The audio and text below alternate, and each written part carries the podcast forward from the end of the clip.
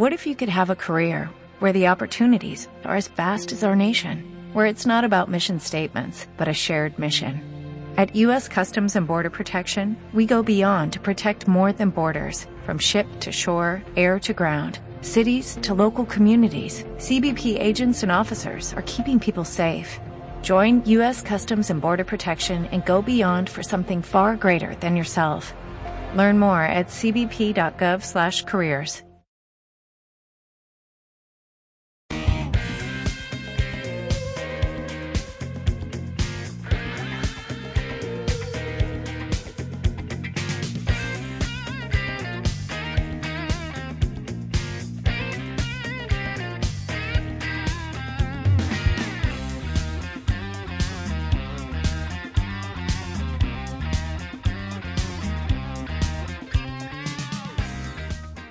Buenos días, buenas tardes, buenas noches, dependiendo desde dónde nos escuches y de cuándo nos estás escuchando. Eh, nada, yo soy Cristian, vengo directamente desde México, la tierra del picante, el chocolate y el aguacate. Y tenemos hoy unos invitados bien especiales en este Choco Podcast, que es Miriam, directamente desde Perú, que llegó viajando en una llama Cabe aclarar de que la llama es mi transporte favorito. Pues yo soy Miriam, vengo de Perú, de uno de los países con la mejor gastronomía, y estoy muy feliz y emocionada de estar en el Choco Podcast. Yo sé que vamos a hablar de temas muy interesantes, así que nada, estoy feliz. Cuando se trata de comida, los mexicanos y los peruanos al parecer tienen una muy alta expectativa de sus comidas. Y nada, nos vamos directamente hacia Colombia, país cafetero. Uf, me encanta el café. Con ustedes, Fabián Galvis. Hola, hola, muy buenas noches. Bienvenidos a todos. Como lo dijo Cris aquí desde Colombia, hablándoles a cada uno de ustedes, tomándome un delicioso café aquí, acompañándoles Espero que estén muy bien y que disfruten de este tiempo. La verdad es que queremos que sea un tiempo súper genial. Y nada, comenzamos. Para empezar, eh, queremos tocar un punto bien especial. En algún momento en nuestras vidas siempre nos llega a pasar que, bueno, al menos en mi caso, uff, antes que sigamos, tenemos otra invitada bien especial directamente desde Bolivia. Con ustedes, Betsy. Hola chicos, ¿cómo están? Muchas gracias. La verdad estoy muy contenta de estar en este podcast y muy emocionada también por poder compartir eh, en, esta, en este hermoso momento con ustedes y que sea un momento muy productivo eh, para poder interactuar mediante esta plataforma y poder compartir nuestras opiniones. Gracias, Betsy. Eh, bueno, estábamos en, en algún momento en nuestras vidas, cuando vas al supermercado o a la tienda o vas a comprar alguna cosa, pasan ciertas circunstancias. Hay veces que llevas prisa y aún así un montón de gente pasa enfrente de ti. Hay una fila. A mí, la verdad, no me gustan las filas, pero es algo que tenemos que hacer. Dices, bueno, está bien. Yo no me paso en la fila porque la gente que está detrás de mí no se va a pasar, pero oh, sorpresa, que cuando ya te va a tocar a ti, llega una señora que es amiga del señor de la tienda y dice, ay, hola, ¿cómo estás? ¿Cuánto es de esto? Y pum, resulta de que se lleva media tienda y te hace esperar un tiempo extra. No sé a cuántos les ha pasado una situación similar o algo así, porque la verdad es una injusticia. Eso es una injusticia. Ese es el nombre de eso. Injusticia. Pues a mí me han pasado me ha pasado muchas veces ese tipo de injusticias. Y la verdad es que después de ver eso, o sea, de que tú hayas hecho tu cola por media hora en un supermercado y que alguien se meta delante tuyo, de verdad te hace molestar. Uy, sí. Y a veces si le dices algo a esa persona, eh, en vez de decirte, ay, lo siento, disculpa, no vi que estabas ahí, dice, ¿qué? ¿Algún problema? ¿Quieres pelea o qué? Y hay señoras, al menos en mi país, que hasta a groserías se van y, uff, no, mejor ni les dices nada porque te están matando con la pura lengua. No sé si Fabián o Beth, si nos quieren compartir alguna experiencia o, o son en su país son súper ordenados y nunca pasa eso. no, realmente, yo creo que eso es muy como, digámoslo así, como muy común de esto, la cultura latinoamericana, ¿no? Como que se ha hablado muchas veces de la ley del más vivo, ¿no? O sea, no es como el más honrado el que hace las cosas de la mejor manera, sino el más vivo, o sea, el que se aprovecha de las oportunidades para irse metiendo por ahí. Entonces es ahí donde uno siente ese, esa sensación de injusticia, ¿no? Como que, hoy yo estoy tratando de hacer las cosas bien, hago mi cola, hago mi fila como cualquier otro y ven y se me atraviesan. Pero lo que sí me ha dado rabia es que me hagan eso en un banco, porque las filas de los bancos muchas veces son tremendas, las cajeras se demoran o no falta la señora que llega con su arrume de monedas y uno está contando las cabecitas desde la primera, uno dice, ya, ya me faltan seis, ya me faltan seis, ya, no, ya, ya estoy a cinco. Y en ese momento es cuando llega esta persona, se empieza a hablar con el otro y disimuladamente se empieza a meter. No falta, como dice Chris, la, si la señora que oiga, pero haga la fila, ¿qué le pasa? Y ahí se agarra.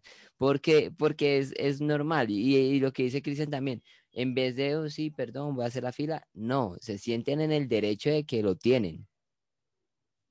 Entonces, eso yo creo que es muy común.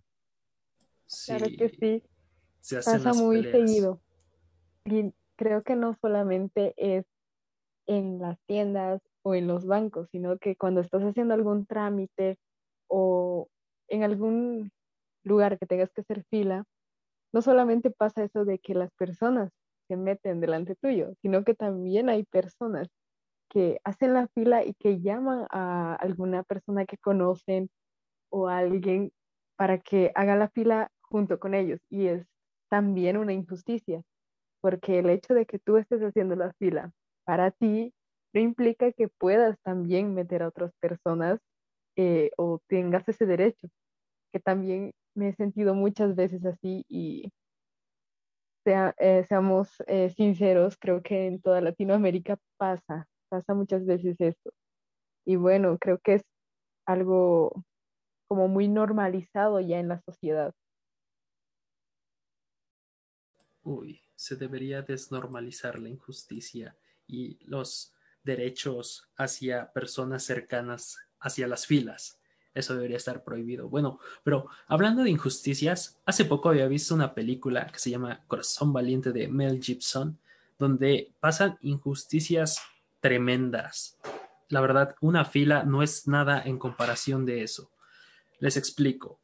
Eh, resulta de que había un rey en ese entonces y ese rey no quería que la gente estuviera ahí y como la gente no se iba, entonces lo que hicieron fue dar una ley de que todos los nobles, eh, cuando algún plebeyo se casaba, podían tomar, el noble que era dueño de todas esas tierras y de esa zona, podía tomar la esposa del, del plebeyo y acostarse con ella. Era su derecho y si te negabas te mataban.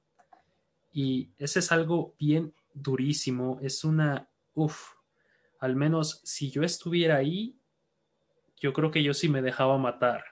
Es algo bien durísimo, al menos como hombre. No sé si Fabián, ¿cómo, ¿qué dices pues, tú?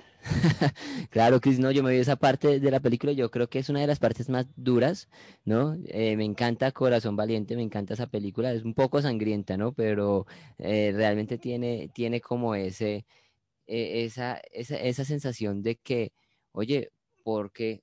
Porque, o sea, porque es necesario que un noble se, se acueste primero con, con tu esposa, o sea, ¿cuál es, cuál es el mérito en, en, esto, sí? O sea, parecer superiores, simplemente darle un derecho a los, a los nobles como para darles ahí el contentillo de que no se fueran a levantar entonces contra, contra Inglaterra o qué, pero, pero cuando vi esa parte, la verdad, yo, yo decía, me ponía en la posición, ¿sí? Me ponía en la posición de este, de este hombre. Y no, y sobre todo ver cuando como que su esposa le dice, no, como que yo no quiero que mueras por esto, será una noche, pero el, el resto de mi vida estaré contigo. Uy, no, yo no sé ni cómo tomar eso. O sea, para mí es difícil en la posición de hombre desde el orgullo, ¿no?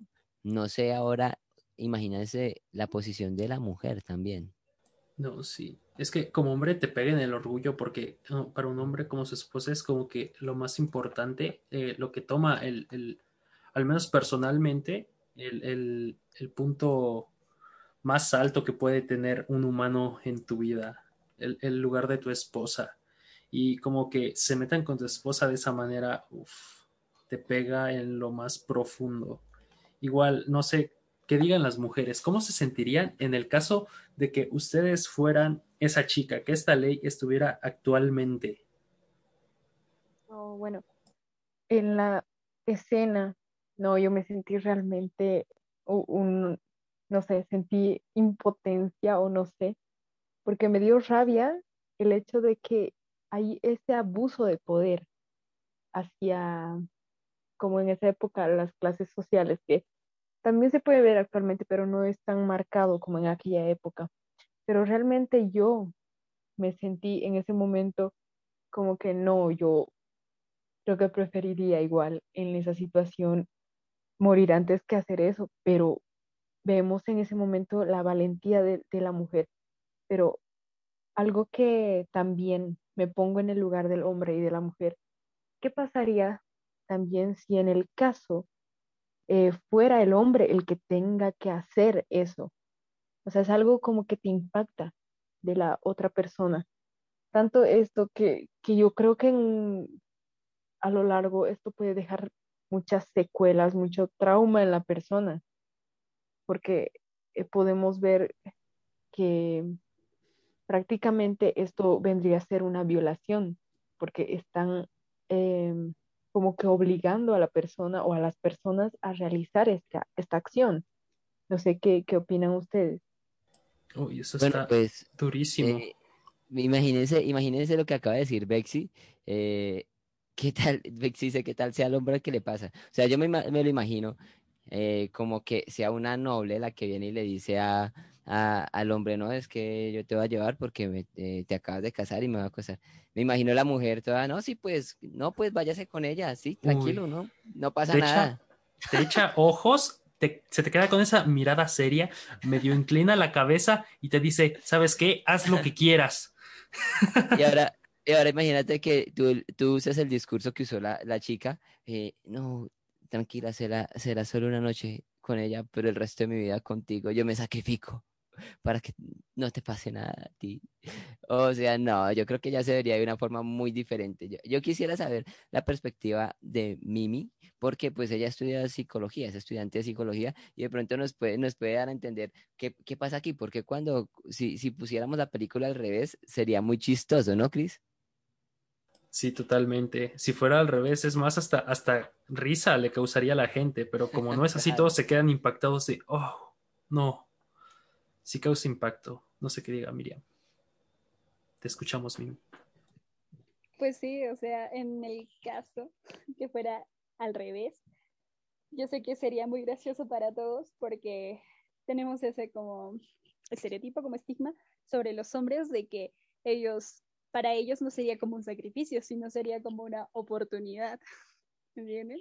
Y eso sí resulta gracioso, porque normalmente creemos que los hombres este, son como mujeriegos o quieren estar con muchas mujeres. Yo sé que no es así, no es el caso de todos, pero existe como ese estigma.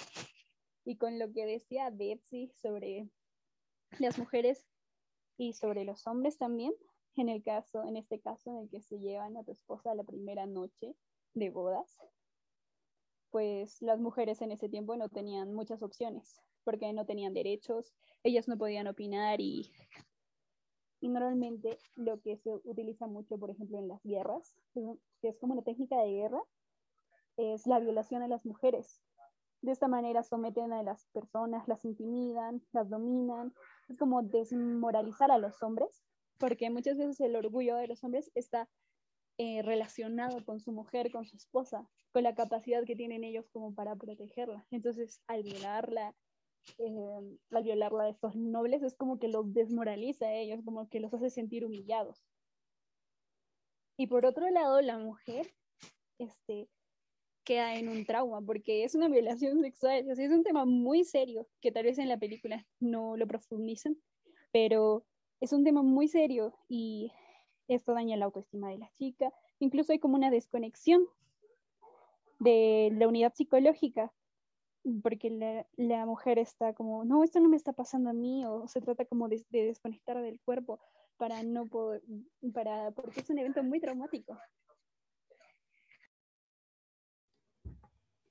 Bueno, yo creo que también se podría ver como, digamos, desde el punto de, el punto de vista de que, pues, según la época y todo eso, y todo lo que pasa, pues, no es que una mujer, una noble iba a venir y, y, hacer eso, pues porque también por el peso de la época, pues digamos que la mujer no tenía tanta palabra, peso o otro, pero sí es gracioso imaginarnos qué pasaría si, si, fuera, si fuera al revés.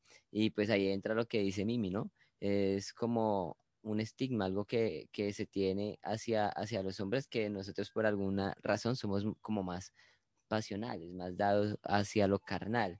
Entonces, entonces bueno, qué bueno que en medio de, de que estamos hablando de, de, estas injusticias también podamos, podamos meter este tipo de, de temas, ¿no?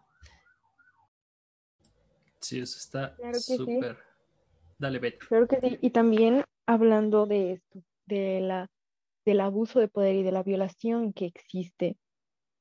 O sea, a partir de esto, yo creo que causa eh, diferentes alteraciones en las relaciones interpersonales que existe entre el hombre y la mujer. Imagínense estar en esta situación. Imagínate tú, Fabi, eh, que en esta época, que en la noche de, em, de, de bodas, tu esposa tenga que estar con un noble por un decreto. Imagínate esa situación y que pueda ocurrir ahí o, o pueda ese, ese acto causar un embarazo. Imagínate eso. O cualquier otro tipo de que pueda haber alguna transmisión de enfermedad que en esa época no se escuchaba mucho, pero también podía haber. Eh, esto yo creo que en la persona o en la mujer puede causar ese bajo deseo sexual también. Pero esto yo creo que puede haber diferencia, como les mencionaba, entre el hombre y la mujer, porque puede haber eh, como que ese estigma, como que decíamos, que para el hombre puede parecer una oportunidad, pero a la vez no siempre, porque hablamos y relacionamos de que no todos tienen el mismo pensamiento y estas alteraciones en las relaciones pueden ser diferentes dependiendo a la circunstancia, de igual manera.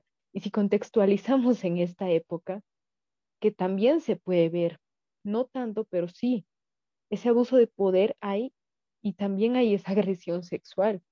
Pero bueno, eh, yo creo que hablando de, de, este punto, sí, existe, existe mucho el, el tema del abuso de poder y también eh, el, el, de la injusticia que se toca mucho, ¿no? Uy, de todo lo que dijiste, hasta me dio coraje. Si fuera yo, oh, dan ganas de, de boxear. Wow, es muy importante lo que dice Betsy, porque obviamente la violación viene con un tema de tortura también. O sea, físicamente la mujer también queda dañada, aparte de, de emocionalmente, que, que, es como que ella ya tiene una desconfianza, un temor. Eso es lo que provoca también la, una violación. Y, y, bueno, pero digamos hablando respecto a la, injusticia, digamos que aunque sea un decreto, ¿sí? aunque fuera un decreto, prácticamente el que haya un decreto lo hace justo, ¿no? O lo hace bueno, supuestamente, digamos, delante de lo que se conocía de la época, pues por ser decreto, pues simplemente se tenía que, que, cumplir y pues era justo, no se tenía que ver como injusticia, porque hasta tal vez no debía ser un privilegio que, que tu esposa se acostara con un, con un noble, o así era como pretendían que, que, se, que se viera. Pero yo creo que todo esto viene mucho de la cosmovisión, hasta tal vez muchas personas eh, lo veían así, ¿no? Estaban esto bajo este yugo tantos años que ya pues no, se normalizan las cosas. Pero, pero si de pronto alguien como William Wallace lo, lo, viese diferente, ¿sí? ¿Hasta dónde estarían dispuestos ustedes a llegar? Chris, Mimi, Bexy, ¿qué piensan de, de que, bueno, digamos que esto está la, la injusticia, ¿cierto? La notaron, la percibieron, pero que podemos hablar también a partir de esto, de la venganza. ¿Qué creen ustedes? ¿Cómo, cómo lo harían? Creo que la percepción ahí es muy importante a lo que hablas, Fabián, porque desde el punto de vista en que lo percibas, en esa época puede tener diferentes eh, significados para cada persona. Por ejemplo, los nobles veían eso de una manera correcta. Era una manera correcta que eh, el tratar de esa manera a los, em, a los que estaban en, esa, a los plebeyos. Y los plebeyos lo veían de una manera que, de una manera mala, incorrecta. Para ellos era incorrecto, pero para los nobles era correcto. Y mira este choque que no siempre es lo mismo, o sea, no, no los, no miran de la misma manera esto que es eh, la injusticia y que también em, puede eh, pasar a lo que no siempre vamos a estar en lo correcto. Entonces, si se dan cuenta, eh, al menos la parte psicológica y la biológica van muy de la mano, pero igual va dependiendo de, como dice Fabián, eso era un decreto y eso era parte de la ley, pero eso en realidad era justicia, o bueno, era justicia para algunos, pero algunos lo veían mal. Por ejemplo, como decía, el caso del noble se les hacía su derecho y ellos lo reclamaban, se les hacía justo. Incluso llegaban con guardias.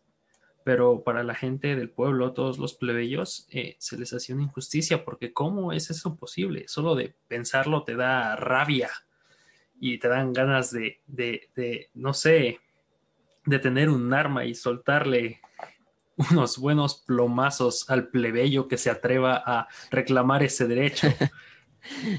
Sí, eso, es cierto, eso es cierto, Chris. Eso nos llevaría, eso nos llevaría a otro punto, ¿no? Estamos hablando en, primer parte de, de, la injusticia. Yo creo que si todos, todos viéramos eh, o sea, si todos tuviéramos una opinión acerca de la injusticia, pues nos encontraríamos en una posición en la que en alguna vez se cometió una injusticia hacia nosotros.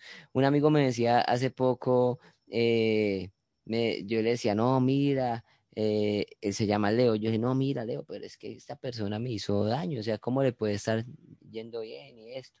Y él me dijo algo así como que, eh, oye, Fabi, ¿estás reclamando justicia? Y yo, sí, claro, es que la justicia, ¿no? La justicia es buena, es de Dios. Y, él me dice, Fabi, ten cuidado con lo que reclamas porque te estás pidiendo justicia. Entonces, eso es lo que también va a venir sobre ti. Y ahí fue donde yo me quedé pensando, yo, uy, ¿cómo fuera si la justicia de Dios, que es perfecta, viniera sobre mí? Yo creo que por eso esos términos que tal vez no es de lo que estamos hablando ahorita, pero digamos, esto toca bastante el tema religioso, ¿no? Esos términos de misericordia, no dar lo que tú mereces y gracia, darte lo que no mereces, ¿sí? Darte la salvación, un regalo, algo especial a lo que te puedes acoger o no darte eh, lo que mereces, que es, debería ser un castigo y sé que la paga del pecado es muerte. Entonces, podemos ver que todos podemos reclamar justicia, justicia, justicia, por algo que se nos, que se nos hizo, pero realmente la justicia está, está en manos de, nosotros, los seres humanos, en realidad la entendemos o la podemos percibir como un todo, porque como Cristian lo dijo, pues, y Bexi, puede que para esta persona sea justo, pero para esta no. Entonces eso nos llevaría al punto de que cuando no obtenemos o cuando no se cumple lo que para nosotros es justicia, entonces decidimos tomarlo con nuestras propias manos. Y eso se llama la venganza. Y como dijo Cristian, si yo tuviera un arma, se la zampo todo este man igual que ni que nada. Eso nos llevaría al siguiente punto, que es la venganza. Pero yo quisiera escuchar a ustedes, en serio, siendo muy sinceros, ¿qué, ¿qué, harían en ese caso? ¿Tomarían represalias? O sea, ¿lo harían? Uy, sí, la verdad, sí. pues se pueden meter con cualquier cosa, pero con la persona que te estás casando, justamente ese, no, eso, no, sí, sí, eso, eso me pone bravo, la verdad. Eh, igual, eh, como decías, qué bueno que eso que dices de si reclamas justicia, lo primero que caerá sobre ti es justicia. Dices, wow, si yo quiero justicia para tal persona que me ha hecho algo malo y yo espero que por lo menos le vaya mal a esa persona, entonces yo cuántas debo. Ahí es el problema. Nos gusta la justicia cuando es hacia otros, pero cuando es hacia nosotros ya no queremos justicia, ahí sí queremos perdón. Somos muy convenencieros como humanos. Tienes razón. Claro, claro, claro. Y claro, ¿cómo te vas a sentir cuando te quitan lo que más quieres? O sea, ahí tenemos esa pregunta. ¿Cómo te sentirías? ¿Qué, qué, ¿Qué es lo que harías en ese momento? Porque yo en ese momento sentiría coraje, rabia, impotencia de no poder hacer algo y muchas cosas más. No sé qué opinas, Miriam. La verdad es que estoy escuchando lo que han estado diciendo y sí, en realidad no podríamos llamar justicia algo que beneficia a una, a una minoría, que son los nobles. Y todos los demás, los plebeyos, eh, están siendo afectados, principalmente las mujeres. Y como dicen ustedes, si pasara eso, si alguien a quien yo amo lo lastiman, creo que emocionalmente yo me descontrolaría. Tal vez como dice Cristian, no sé, acabo con esa persona, o como hizo William Wallace en la película, que comenzó a matar. Exacto, él lo hizo, sí, él lo, hizo. Se vio mucha sangre en la película de cómo él comenzó a matar a todos los como soldados del rey para vengar la muerte de su esposa. Es impresionante. Y él tomó ese camino, él tomó la venganza pues digamos que, digamos que en ese, en ese mismo momento, digamos que sí fue como la venganza la que lo motivó, ¿no? O sea, como la pérdida, el dolor de saber de que le habían quitado lo que más amaba, como ustedes dicen. Esa fue su primer reacción, tal vez sin el saber de que esa, digamos, esa furia, esa ira, iba a desencadenar en que las personas iban a caer en cuenta como que, oiga, sí, qué, brutos, o sea, nos, nos, están dando duro, nos están dando palo y nos están metiendo leyes por justicia que ni siquiera tiene que ver y ahí es donde se empieza también a, a, rebotar el pueblo, pero no sé si siempre así fue, así como empezó, fue como terminó, digamos, la misión de, de William. No sé si todo se fue al, a la venganza o al ámbito de la venganza, o pudo haber algo que cambió ahí en medio de, de la película y de, digamos, de la vida de él no sé si podríamos, o sea, llamar justicia a lo que él buscaba, pero para todo su pueblo. O sea, él presenció durante toda su vida desde niño eh, las injusticias, la injusticia hacia su padre, hacia los nobles escoceses que los habían matado cruelmente, el rey Eduardo Piernas Largas, entonces, como que la muerte de su esposa, o sea, él se quedó en la resignación, dijo, bueno, ya voy a vivir bajo, bajo el mandato de los ingleses, pero creo que fue la, la gota que colmó el vaso, la muerte de su esposa. Y él dijo, no, ya, ahora sí me levanto y hago algo por, por todas estas personas a las que quiero, por lo que yo creo, mis principios, eh, la libertad para los escoceses. Y eso sí es bien cierto, porque al principio de la película él lo único que quería era casarse, tener hijos y trabajar el campo. Pero ¿qué pasa cuando matan a su esposa? Se vuelve un guerrero. A él lo habían invitado a la guerra y él dijo que él era un hombre de paz. Pero cuando matan a su esposa es cuando es la gota que derramó el vaso. Y eso me pone a pensar eh, en qué, hasta qué punto llega, llegas a tolerar algo? ¿Hasta qué punto? ¿Cuál es esa gota que derrama el vaso? Por ejemplo, ¿hasta qué punto llegas a querer cambiar tu mentalidad así? Bueno, tiene, tiene, tiene razón, Chris. ¿Cuánta injusticia necesitamos ver para que queramos tomar eh, parte con nuestras vidas para cambiar nuestra realidad y la de los demás, porque si, si, bien, si bien lo notamos, él no solamente cambió eh, su realidad, ¿no? Él no solamente luchó por él, sino luchó por los derechos y luchó por eh, lo, que, lo que su pueblo estaba sufriendo. O sea, algo que empezó como venganza, también trajo como esa necesidad de ver, de que, oye, necesitamos cambiar esta, esta realidad. En ese entonces y en esas épocas, pues todo era por medio de, de la guerra, era la única, porque pues también era bien, bien, bien complejo, ¿no? Pero, ¿qué tal si nosotros, los que estamos aquí, los que estamos escuchando en ese momento, nos preguntamos eso? ¿Cuánta injusticia necesitamos ver para intentar cambiar nuestra realidad, para intentar hacer algo? Tal vez no tenemos que hacer algo supremamente grande para, para eh, empezar a ver un cambio, sino hay cosas sencillas que realmente podemos aplicar para que podamos marcar un cambio, una diferencia. No sé, Chris, Mimi, Bexi, ¿qué pequeñas cosas creen que, podríamos eh, empezar a cambiar cuando vemos estas injusticias? Bueno, Fabi, yo concuerdo contigo con lo que dices.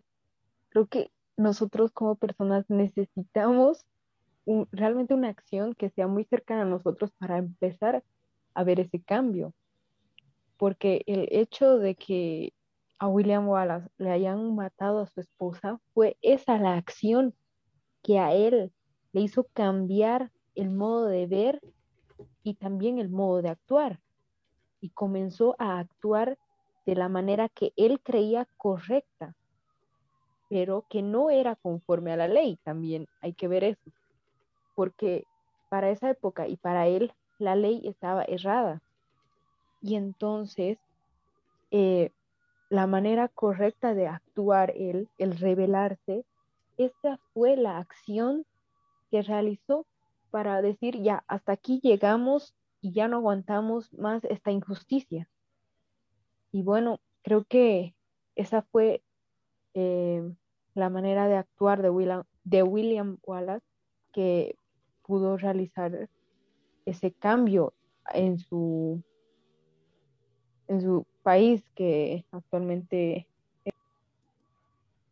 yo creo que si vemos, o sea, la historia de cada uno de nuestros países, o sea, es, tienen un héroe, podríamos llamarlo así como William Wallace, que pareció como que muy loco en su momento, tal vez, pero que él tuvo como el coraje para levantarse y ir en contra de todas estas, estas injusticias, porque nosotros vivimos en países latinoamericanos que han sido colonizados, que han abusado de, nuestro, de nuestras personas.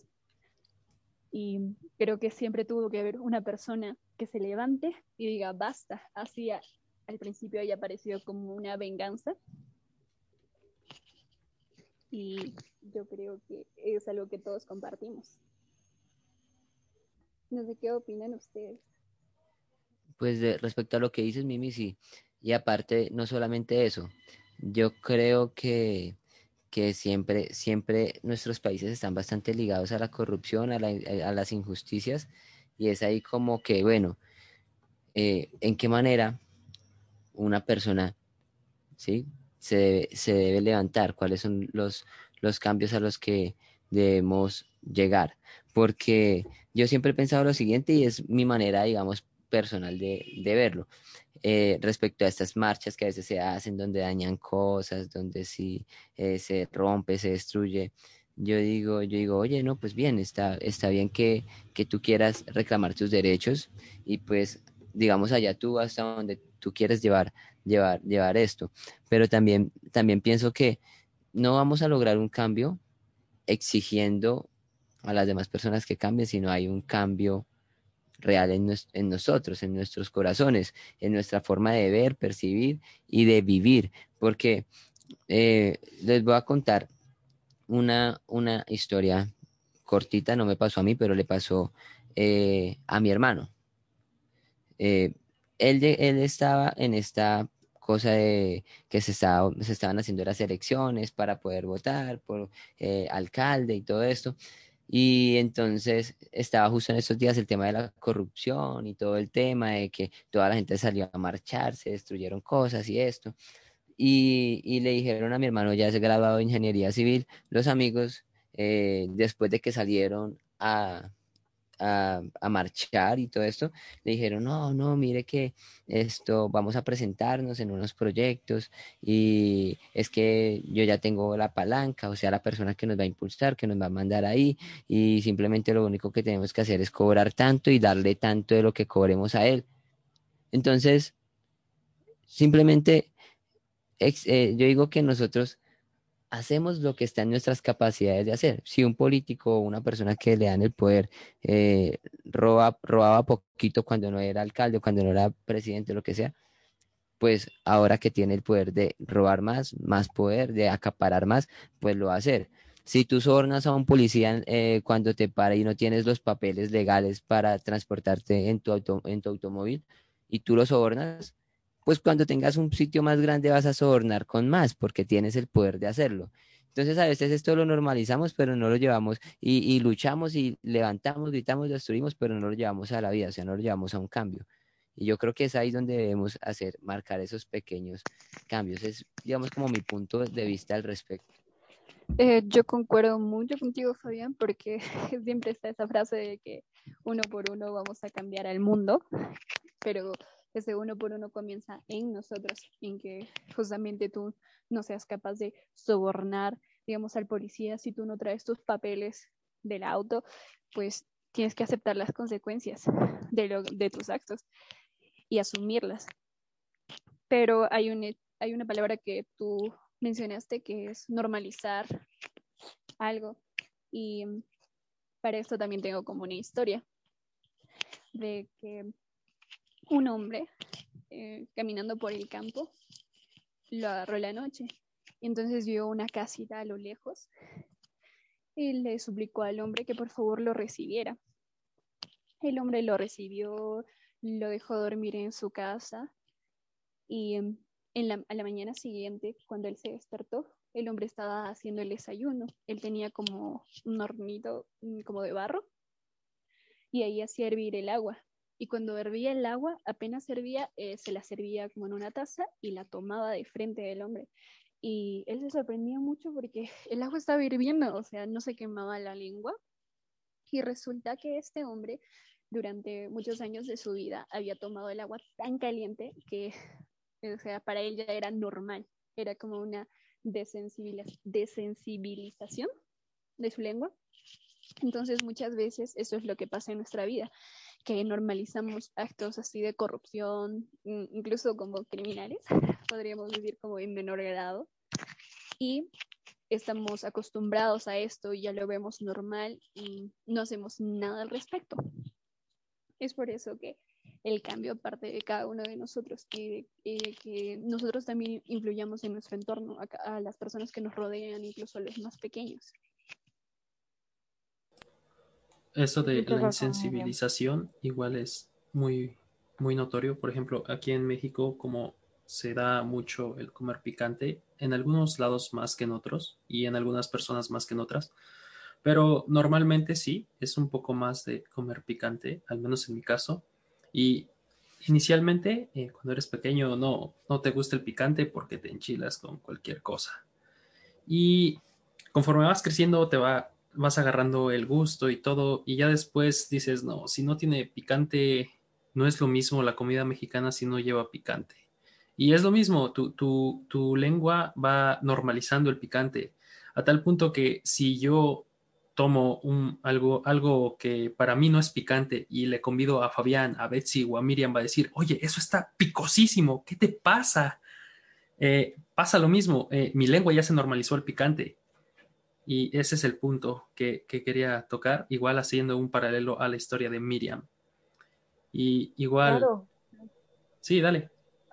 Claro, y también hablando de eso, de normalizar, en la sociedad normalizamos algunas cosas. Por ejemplo, ahorita se me vino a la cabeza esto que he escuchado muchas veces decir, la venganza es dulce. Y hablando de la venganza, eh, o sea, normalizamos esta idea pero realmente, si nos ponemos a pensar, lo que parece dulce no siempre lo es. Y en algunos casos no siempre tenemos la razón de que la venganza sea buena o de que estemos reclamando por algo que esté correcto o que sea correcto, pero nosotros lo vemos desde ese punto de vista. Entonces, eh, creo que sí, normalizamos mucho en la sociedad esto que es eh, la venganza, sobre todo. Sí, tienes, tienes toda la razón. Y bueno, hoy estuvimos hablando temas bastante interesantes. Vemos que aquí cada uno de nosotros tiene como, como una opinión, aparte de que aprovechando de que somos de diferentes países, podemos ver de que aún así esto hay varias cosas en común y posiblemente en otros países, no solamente latinoamericanos, sino en otras partes. Entonces, podríamos, podríamos concluir acerca de estos, de estos temas de la injusticia, que aunque esta película es de años y años atrás, aún hoy en día la vivimos y podríamos concluir también de por parte de la venganza, de que como dice Bexi, a veces sentimos que, uff, la venganza es dulce. No podemos negar que esa sensación, como cuando aquel que te hizo daño, eh, se, le pasa algo malo o, no podemos negar que aquel compañero del salón que nos molestaba y, que de pronto era más grande y quería abusar de su fuerza, eh, cuando caía en desgracia, se caía o lo regañaban nosotros como que por dentro sentíamos ese airecito de felicidad, porque eso es lo que, lo que realmente somos, seres humanos, que sentimos, pero que también hay otras maneras de, de verlo y de percibirlo. Entonces, esto, sabemos que no podemos tomar la venganza en nuestras manos porque tenemos una sensación muy dispersa o diferente o ni siquiera algo muy exacto de lo que es la justicia. Entonces, esto podemos dejar a un lado lo de esto de ojo por ojo, diente por diente y decir que realmente queremos dejar la justicia en aquel que realmente entiende la justicia, ¿no? En aquel que, que pues digamos en mi caso, eh, es Dios y yo creo que Él verdaderamente sí eh, nos da la enseñanza de lo que es la verdadera justicia. Entonces, no sé, Cris, hay algo más que podamos hablar, concluir al respecto de estos, de estos temas? Uy, este tema la verdad estuvo increíble. Eh, chicos, gracias por compartir estos momentos. La verdad, estos momentos valen oro con ustedes. Eh, y nada, quería dar una pequeña conclusión. Eh, diariamente vivimos injusticias, pero la verdadera pregunta es, ¿qué haces tú para cambiar tu realidad y cómo tomas esa realidad. ¿Estás tomando esa realidad para tomar venganza o estás tomando esa realidad para ir a otro nivel, para tomar un punto de cambio? Ese es a lo que queremos llegar y te dejamos este análisis esta noche. Analiza tu vida, analiza lo que estás haciendo, cómo estás reaccionando y todo. Nos vemos en el siguiente capítulo. Chao.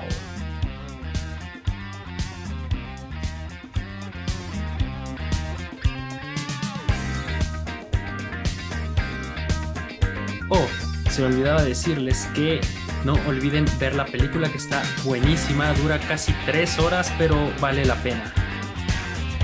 Y nos vemos en la próxima.